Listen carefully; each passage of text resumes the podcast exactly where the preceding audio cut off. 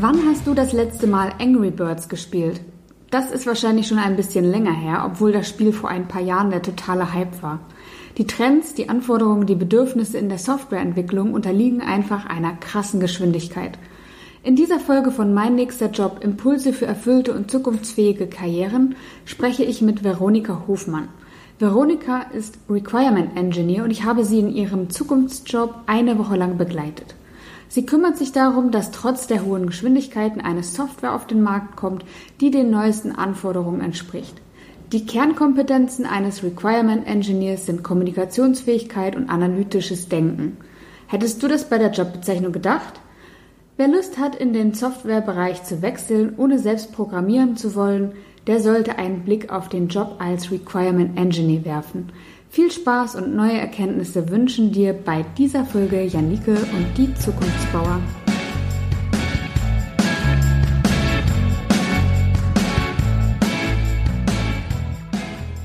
Hallo Veronika, schön, dass du heute bei mir bist und nach langer, langer Zeit, ich war ja vor einem Jahr schon mal bei euch in der Firma und jetzt habe ich mich endlich wieder mal gemeldet und kann mit dir reden. Genau, freue ich mich einfach, dass du dabei bist. Aber für alle anderen jetzt nochmal, wer bist du und was machst du? Ja, hallo. Also mein Name ist Veronika Hofmann. Ich arbeite als Requirements Engineer bei einer mittelständischen Softwarefirma und ja, freue mich, dass ich heute bei dir da sein kann.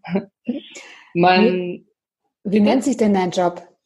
Der nennt sich total cool äh, Requirements Engineer, was für jeden, der mit IT nichts am Hut hat, nach Voodoo klingt und nach jedem, der mit IT was zum tun hat oder für sehr viele bisschen so ein Augenrollen verursacht, weil in der Softwareentwicklung hat sich da in den letzten zehn Jahren eigentlich so ein Paradigmenwechsel vollzogen, dass man früher geglaubt hat, dass man Software so bauen kann, wie man einen Tisch bauen kann, dass man weiß, da sollen sechs Leute sitzen und da soll das Eiche sein und vier Beine haben und dann kann man einen Kostenvoranschlag machen und da weiß man, wie viel Arbeit man braucht und that's it und da wird der Tisch dabei rauskommen.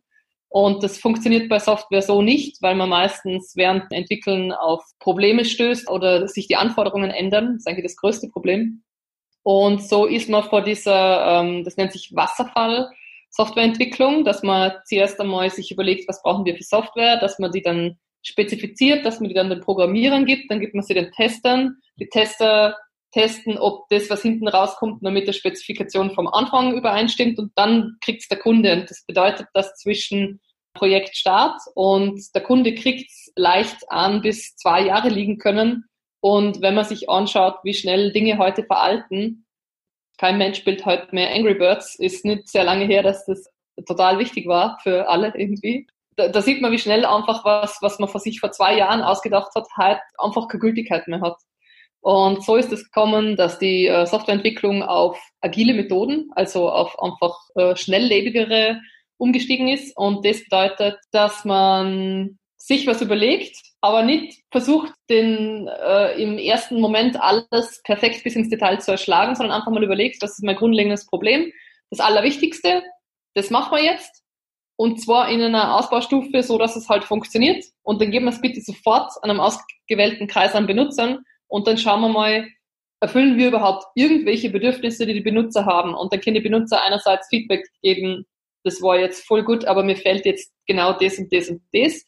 Oder das ist total an dem vorbei, was wir brauchen. Und mit diesem Feedback wird dann gleich, werden viel kürzere Schleifen gezogen, wo Änderungen eingearbeitet werden. Und das bedeutet, dass man halt durch ständige Abstimmungen mit potenziellen Nutzern einfach ein, ein Projekt oder ein Produkt entwickelt, das wirklich an echten, sich an einem Bedürfnis orientiert und sich an echten Leuten äh, orientiert, die das dann später auch verwenden und zahlen sollen und nicht nur äh, einem gut gemeinten Hirngespinst vor irgendjemanden in einer äh, Marketingabteilung oder Chefetage.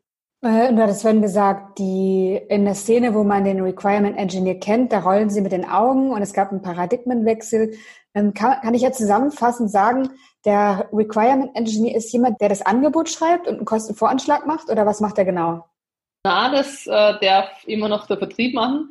Na, der Requirements Engineer, also in Projekten, wie wir sie jetzt haben, nachdem es einmal ein grundlegendes Budget, sagen wir Budget für den Kunden äh, abgestimmt und dann gehe ich als Requirements Engineer her und stelle dem Kunden einmal so ein paar grundlegende Fragen. So, was ist denn das Ziel für euch eurem Projekt? Was, was wollt ihr da machen?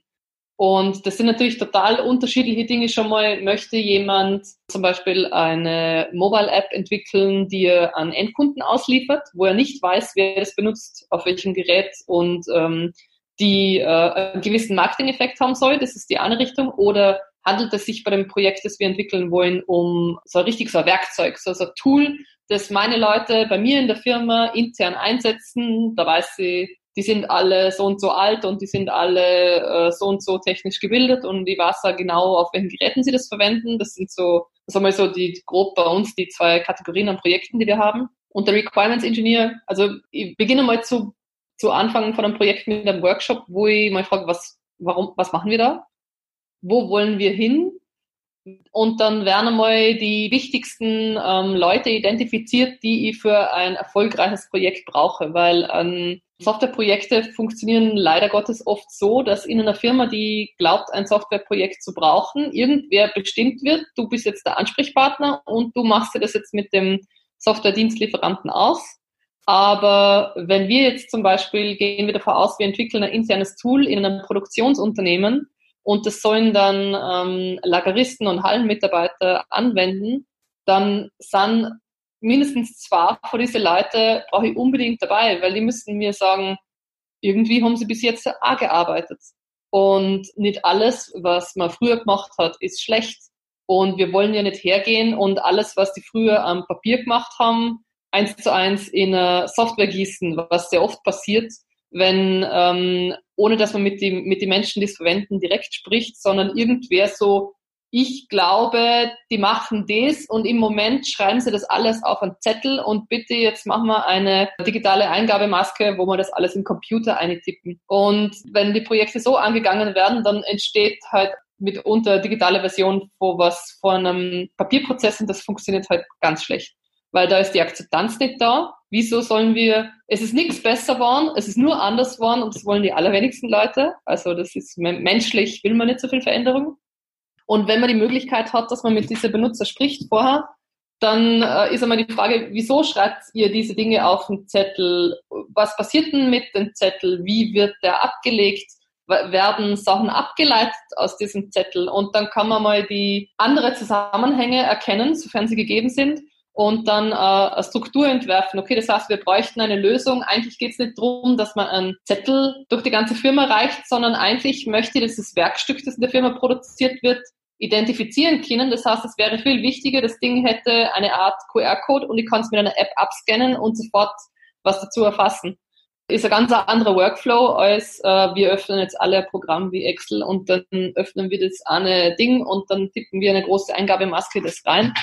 Und das sind Dinge, die in so einem ersten Workshop einmal erfragt werden müssen. Und dann im weiteren Verlauf werden auch diese Thesen einmal ähm, so grobe Anforderungen erstellt. So, das bedeutet, wir bräuchten solche Masken. Das Ganze muss online funktionieren. Das Ganze sollte über Handy bedienbar sein. Und dann wird einmal, also meine Herangehensweise ist an ersten, wie könnte sowas ausschauen?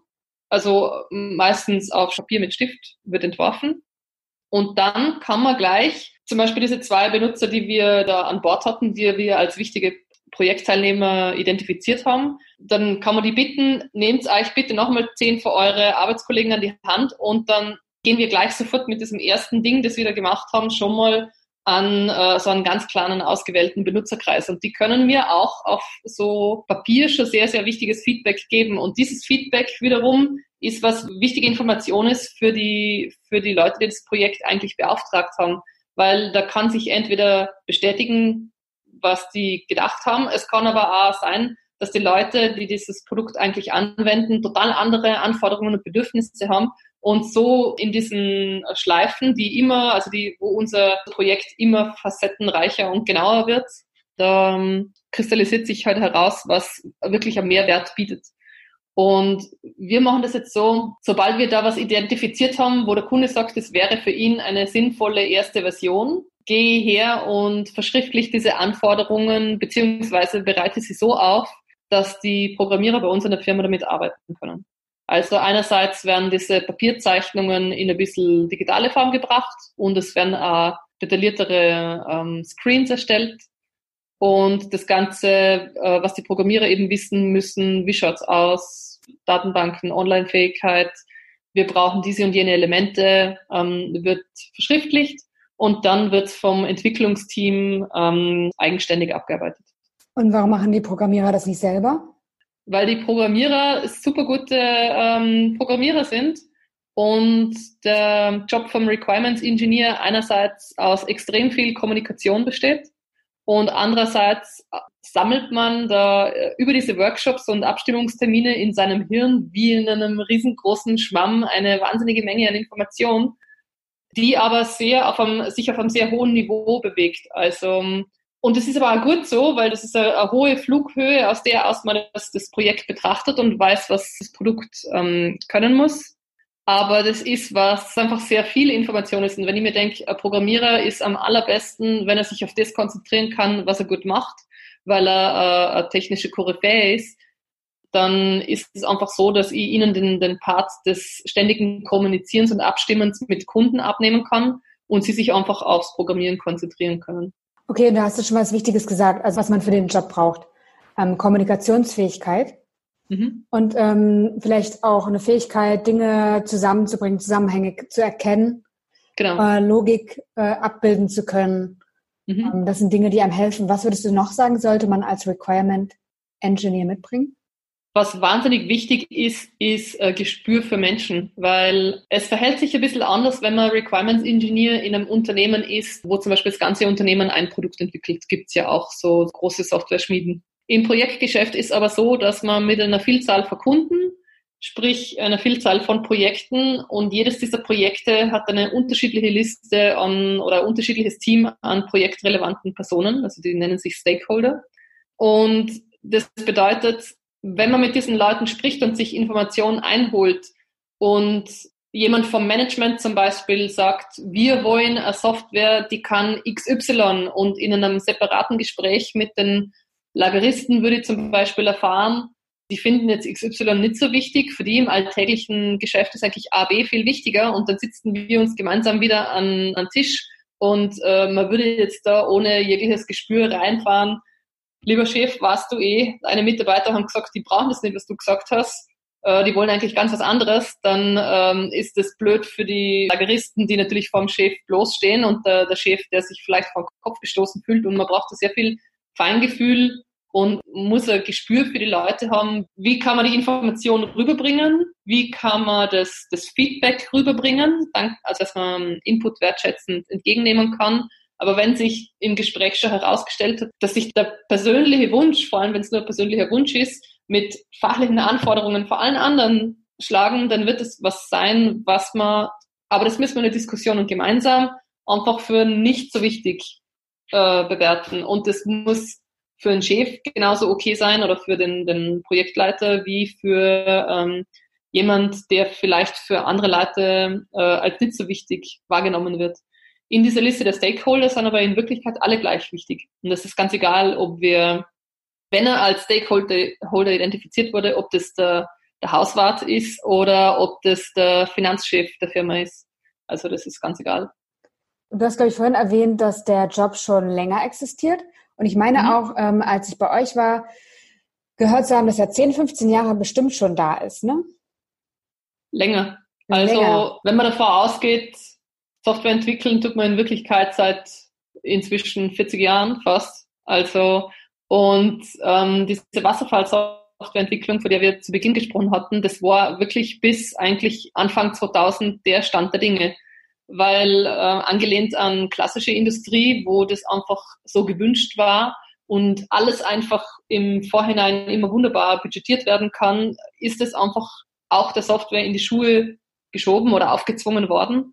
Und erst mit, ja, also es war, ich glaube um 2005, 2006, ähm, ist dieses agile Manifest aufgekommen von einer kleinen Gruppe von Softwareentwicklern und hat aber seit dort sich äh, international absolut als Standardwerk durchgesetzt und auch hat die klassische Softwareentwicklung in dem Sinn, diese Wasserfallentwicklung abgelöst. Und der Requirements Engineer war eben früher derjenige, der den Kunden zwar auf den Zahn gefühlt hat, was möchtest du da machen und ähm, also sehr ähnlich wie das beschrieben habe, wie das heute auch mache, aber dann hätte er sich in stille Kämmerchen verzogen und hätte mal einfach drei, vier Monate alles bis ins letzte Detail dokumentiert, über was er mit dem Kunden gesprochen hat. Und schon alleine während dieser Dokumentationszeit wären sicher neue Anforderungen gekommen, manche Dinge wieder veraltet. Und man hat dann zwar äh, mehrere Abstimmungsrunden mit dem Kunden, aber irgendwann würde der Kunde oder der Projektauftraggeber sagen, so, jetzt ist unser Paket fertig und jetzt übergebe ich es an die Programmierung. Und wenn bei denen wieder was Fertiges außerfällt, wird, kann man natürlich, muss man dann auch schauen, entspricht es diesen Anforderungen, die der Requirements Engineer gegeben hat. Und also er war der Erste an der, in dieser, in dieser Arbeitskette in die falsche Richtung quasi. Und heute sozusagen hat er noch mehr Aufgaben dazu bekommen. Ähm, oder naja, verändert haben die sich, ne? Sie sind schneller Sie geworden. Sie haben sich verändert, ja. Es geht, es ist nicht mehr der Fokus ähm, darauf, sofort alles bis ins Detail perfekt zu dokumentieren, weil natürlich könnte man sich die Lösung überlegen und dann wirklich vollkommen ausspezifizieren, jeden Button, jeden Text, jedes Icon und jedes alles und das versuchen Monate im Vorhinein zu erschlagen. Aber in der Praxis hat sich das so bewährt, dass wir oder dass ich als Requirements Engineer in einem Workshop diese Vision erarbeite vom Produkt dann werden wir das auf ein paar so große Aussagen, also Features herunterbrechen. Und dann wissen wir, für diese Features brauchen wir noch im Detail gewisse Aufgaben. Und für diesen Aufgaben wird nicht mehr erfasst als die Überschrift. Wirklich nur die Überschrift. Und erst einen Monat bevor das, das programmiert wird, setze ich mich hin mit diesem Packel an Überschriften, weiß, was wird nächsten Monat entwickelt, schnapp mir meine, meine Stakeholder beim Kunden und sag, wir haben damals über das gesprochen, wir haben das als wichtiges Thema identifiziert. Gibt es was Neues dazu? Hat sich was geändert an unseren Anforderungen oder ähm, inzwischen haben wir schon auf eine vorherige Version vom Produkt wieder Feedback bekommen. Da ist zurückgekommen, dass das, was wir als obersten Unterpunkt hier gesehen hätten, vor alle unsere Benutzer total unten angereiht wird und dann machen wir das nicht und machen lieber was, was die Benutzer wollen zuerst und das heißt, dass ich niemals Zeit verschwendet habe, was auszuspezifizieren, was gar nicht relevant ist. Und das, das heißt, man spart sich einerseits Zeit beim Spezifizieren und ist andererseits natürlich total nahe am Geschehen und kann wirklich, es ist wie diese total bewundernswerten Menschen, die live dolmetschen, die irgendwo bei einem großen Interview in mehrere Sprachen wirklich live dolmetschen. Und es ist eigentlich so. Und das macht, finde ich, sehr spannend, weil man jetzt, man hat nie das Gefühl, man hat da eine Tätigkeit, die braucht keiner oder ich mache jetzt was, das verschwindet dann im stillen Kämmerchen und das interessiert keinen, sondern ich weiß genau, wir haben Feedback bekommen und der Kunde hat bestätigt, wir wollen das und wir beschäftigen uns jetzt thematisch mit genau dem, was wir nächsten Monat umsetzen. Das heißt, wenn du sagst, ähm, dass du eine Art Dolmetscher bist oder das mit dem Dolmetscherjob vergleichst, Würdest du sagen, du, du übersetzt die Bedürfnisse des Kunden in Systemanforderungen für den Programmierer? Genau, ja. Ja, genau, das, das trifft es eigentlich sehr gut. Man ist diese Brücke zwischen der Kunde lebt in seiner Fachwelt und hat natürlich eine Menge an Spezialausdrücken, die in seiner Branche total üblich sind und die jeder kennt. Und der Programmierer ist der technische Fachkraft, der natürlich jegliche softwaretechnischen ähm, Spezialausdruck kennt, aber der weiß meistens über die Domäne vom Kunden sehr, sehr wenig Bescheid. Und meine Aufgabe ist es, als Brücke zwischen diese zwei Welten zu fungieren und genau so viel quasi auch in die andere Welt hinüberschwappen zu lassen, dass jeder weiß, was der andere will und braucht, aber ohne dass sie jetzt einem Programmierer ähm, Fachausbildung in demjenigen, ähm, in derjenigen Fachdomäne jetzt aufs Auge drücke, sondern eben auch damit er die Informationen hat, die er braucht, ohne dass er den, den Fokus auf das, was er eigentlich macht, verlieren muss. Wie würdest du denn jetzt sagen, mit Blick auf die nächsten Jahre, wie geht es mit deinem Job weiter? Also ich bin ja jetzt aus Linz, äh, ist ja die zweitgrößte oder die drittgrößte Stadt in Österreich und befindet sich ja mitten in Oberösterreich und Oberösterreich hat sehr viel, sehr große Industrie ähm, ob das jetzt Stahlindustrie von einer Fürstalpine sei oder ähm, andere Unternehmen. Und wir merken sehr, sehr stark das, was du ein, eingangs schon angesprochen hast, dass durch Digitalisierungsprojekte ähm, es zu wenig Programmieren gibt. dass auch Unternehmen, die früher überhaupt keine IT gebraucht haben oder halt der IT nur aus wer richtet den Drucker ein bestanden hat, dass solche Unternehmen ganze eigene Softwareabteilungen aufbauen und Unternehmen, die wirklich rein Software schreiben, dadurch natürlich potenzielle Mitarbeiter fehlen. Und ich glaube, dass durch, das wird sich so schnell nicht ändern. Und obwohl ich das jetzt bei uns sehe, Oberösterreich hat eine Universität, also Linz hat eine Universität mit einem IT-Schwerpunkt. Ähm, Oberösterreich hat einen ganzen Fachhochschulstandort, der, ich glaube, sieben oder acht verschiedene IT-Studiengänge hat. Und Linz hat insgesamt, ich glaube, drei höhere technische Lehranstalten, die auch ähm, wirklich Betriebsinformatiker ausbilden. Und trotzdem reicht, das würde ja bedeuten, dass jedes Jahr also mehrere hundert ausgebildete IT-Fachkräfte auf den Arbeitsmarkt strömen. Und selbst das reicht nicht, um den Bedarf zu decken. Und das bedeutet, dass die Leute, die programmieren, sich wirklich absolut auf ihre Kernkompetenz konzentrieren müssen. Das bedeutet aber auch, dass die Art und Weise, wie man arbeitet, noch zusätzlich professionalisiert werden muss. Und es bedeutet auch, dass Dinge, die wer anderer machen kann, die sinnvoll wer anderer machen kann, wer anderer machen muss. Und ich glaube, dass gerade diese ganze ähm, Requirements Engineering Komponente, die meiner Erfahrung nach, also wie gesagt, sehr viel mit Kommunikation, Organisation, äh, Empathie, Konfliktmanagement und dann eben Dokumentation zu tun hat. Ich würde jetzt behaupten, das sind ein paar Themen, die tendenziell eigentlich gar nicht so unweiblich sind. Also, und ich habe jetzt aber uns in der Firma die Erfahrung gemacht, dass alle, die nach mir für denselben Job eingestellt wurden, waren alles Frauen. Und ich glaube auch, dass das also ich finde es persönlich super gut, weil es ist ein Job, der sehr, sehr techniknahe ist, selbst wenn man selber nicht programmiert. Und das, man kann da auf diese, diese Fähigkeiten, die man als Frau oder als Mädel mitbringt ähm, und die einem so selber jetzt sowieso im Leben einmal helfen. Und das ist ein, das ist ein wirklich ein Job, wo man absolut profitiert davon und das gleichzeitig in einem Beruf, wo man ähm, gehaltstechnisch äh, Männern in gar nichts nachsteht.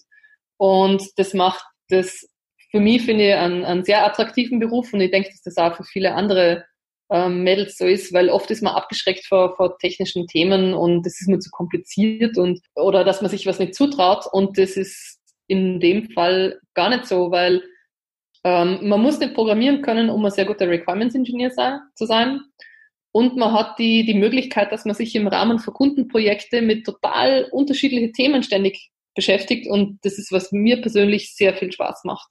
Das kann ein Projekt sein von Medizintechnik zu selbstfahrende Golfwägen zu ähm, einem Bestellsystem innerhalb eines großen Konzerns. Da, da, das sind die unterschiedlichsten Themen, die wir da auch schon ähm, umgesetzt haben. Und das ist also was, was überhaupt nicht langweilig wird und was überhaupt nicht eintönig wird und man fachlich, also thematisch sehr viel Abwechslung hat, während man da sein, sein Set an Skills und Tools da äh, schärfen kann. Und also ich glaube, dass das, äh, wie soll man sagen, so als Begleitjob der, der Programmierer genauso eine, eine Blüte die nächsten Jahre haben wird, als wie das der Softwareentwickler selber ist. Wobei ich auch neulich eine Frau bei mir in der Berufsberatung hatte, die tatsächlich von einer äh, Linguistin mhm. zur Softwareentwicklerin wurde. Mhm. Was ich auch extrem cool finde. Ähm, aber ich sehe schon, dass die Zukunft des Requirement Engineers auf jeden Fall weiblich sein wird. Es ist, ähm, ich habe witzigerweise inzwischen auch äh, einige Damen kennengelernt, die quasi äh, Oldschool Requirements Engineering in Wasserfallprojekten betrieben haben oder beziehungsweise überhaupt Requirements Engineers in alten Projekten und selbst dort war sicher die Hälfte weiblich und jetzt ist es deutlich mehr als die Hälfte. Und ich finde es ganz witzig, dass, weil es führt halt auch dazu, die, die IT hat gerade die letzten paar Jahre ist sie ein bisschen in Verrufung geraten, da durch diese, durch diese ganze äh, MeToo-Affäre und davor hat sie diese, diese ähm, Gamer-Proteste gegeben, dass Computerspiele nur derart sexistisch sind und Programmierer mitunter oder halt diese ganzen IT-Nerds, also es herrschen ja nach wie vor Klischees, dass ja, äh, also in den Köpfen der Menschen herrschen Klischees, dass es äh, leider ganz traurig ist. Und ich finde es cool, dass dieses Klischee aufgeweicht wird dadurch, dass man miteinander arbeitet ans, am selben Ziel. Die äh, Programmierer, egal ob es männlich oder weiblich sind, die Zuarbeit vom Requirements Engineer total schätzen, weil ihnen was abgenommen wird, das sie überhaupt nicht gern machen im Normalfall. Und, und auch nicht so gut können wahrscheinlich. Manche schon. Es gibt ein paar wenige Leute, die, die beides gut können. Aber solche Leute waren dann im Normalfall über kurz oder lang aus der Programmierung, aus der reinen Softwareentwicklung raus und dann eben mehr in so Positionen wie Projektleiter oder, oder sowas. Also hätte ich jetzt zumindest beobachtet. Wenn jetzt jemand äh, den Podcast hört und äh, sich überlegt, ich möchte gerne Requirement Engineer werden mhm. oder mich zumindest mit dem Thema beschäftigen, was kann er tun? Was sollte er oder sie lesen, sich anschauen? Also ich bin, äh, ich habe selber an der Fachhochschule studiert, Medientechnik und Design, wo ähm, Programmieren dabei war und Medientechnik, Videoverarbeitung, Signaltechnik, alles Mögliche. Und mir war zum Beispiel der Begriff des, also mir war das nur aus diesen historischen Erzählungen der Wasserfallentwicklung quasi, war mir der Job des Requirements Engineers ein Begriff. Ich habe dann aber im Anschluss daran, dass ich diese Tätigkeit eigentlich schon länger ausgeübt habe, dann einmal eine Schulung absolviert ähm, vom internationalen, also vom IRAP, das ist das International Requirements Engineering Board. Und diese Schulung hat mir die Tools in die Hand gegeben, um etwas, was ich intuitiv schon länger gemacht habe, ähm, formal richtiger zu machen. Und diese Schulung, also für mich war die der, der Start in, also quasi der, der Sockelstart in dieses Thema. Geschwommen bin ich eh schon länger, aber das war mal äh, so richtig so ähm, ein Professionalisieren von, von, einem, von einer Arbeit, die man schon länger macht. Und die kann nur jedem äh, ans, ans Herz legen. Es ist eine dreitägige Schulung und da wird man auch zertifiziert und ähm, das ist international gültig. Und das ist ja was, was ähm, im Lebenslauf hilft, weil das äh, einfach ein, ein Standardzertifikat ist. Wir können auf jeden Fall festhalten, dass es ein sehr, sehr abwechslungsreicher Job ist, mhm. wo man viel mit Menschen zu tun hat, aber auch in System denken darf und mal seinen mhm. Geist ein bisschen anstrengen darf, ähm, dann auch noch kreativ und designerisch tätig sein darf. Also eigentlich ist alles drin, oder? Mir macht es sehr viel Spaß und äh, ich habe auch gelegentlich von meinen Arbeitskollegen gehört, dass ich eigentlich den schönsten Job in der Firma habe. Ja, das äh, stimmt. Das haben sie tatsächlich gesagt, als ich auch da war. Und sie haben auch immer gesagt, dass du diejenige bist, die irgendwie den Laden da äh, mit Freude füllt und ähm, so irgendwie, ich weiß gar nicht mehr genau, ich kann es nicht zitieren, aber auf jeden Fall haben sie sehr positiv von dir und deiner ähm, Art gesprochen, die Leute zu begeistern und mitzunehmen. Ähm, von daher, ja, äh, erinnere ich mich auch gerne einfach an die Zeit zurück. Ich danke dir heute fürs Gespräch und nochmal dafür, ja, dass du all das erklärt hast, was du tust ähm, und warum das so wichtig ist. Ähm, genau, dir wünsche ich alles Gute und dann bis zum nächsten Mal, wenn ich in Lenz bin. Ja, freue mich. Vielen lieben Dank.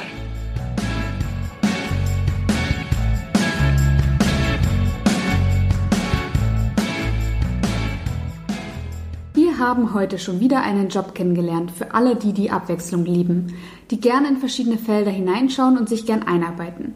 Es geht auch darum, Zusammenhänge zu verstehen und gut zwischen allen Stakeholdern kommunizieren zu können. Der Job als Requirement Engineer wird immer wichtiger. Immer mehr Firmen digitalisieren ihre Prozesse und Geschäftsmodelle. Die Veränderungen in den Anforderungen geschehen immer schneller. Für alle diese Entwicklungen gibt es zu wenige Programmierer. Wer also einen Fuß in die Softwareentwicklung setzen will, der findet vielleicht hier sein Feld. Wenn dir noch unklar ist, wo dein beruflicher Weg hinführen soll, dann melde dich gern an für meinen kostenlosen E-Mail-Kurs. Den Link findest du in den Show Notes. Bis zum nächsten Mal, deine Janike.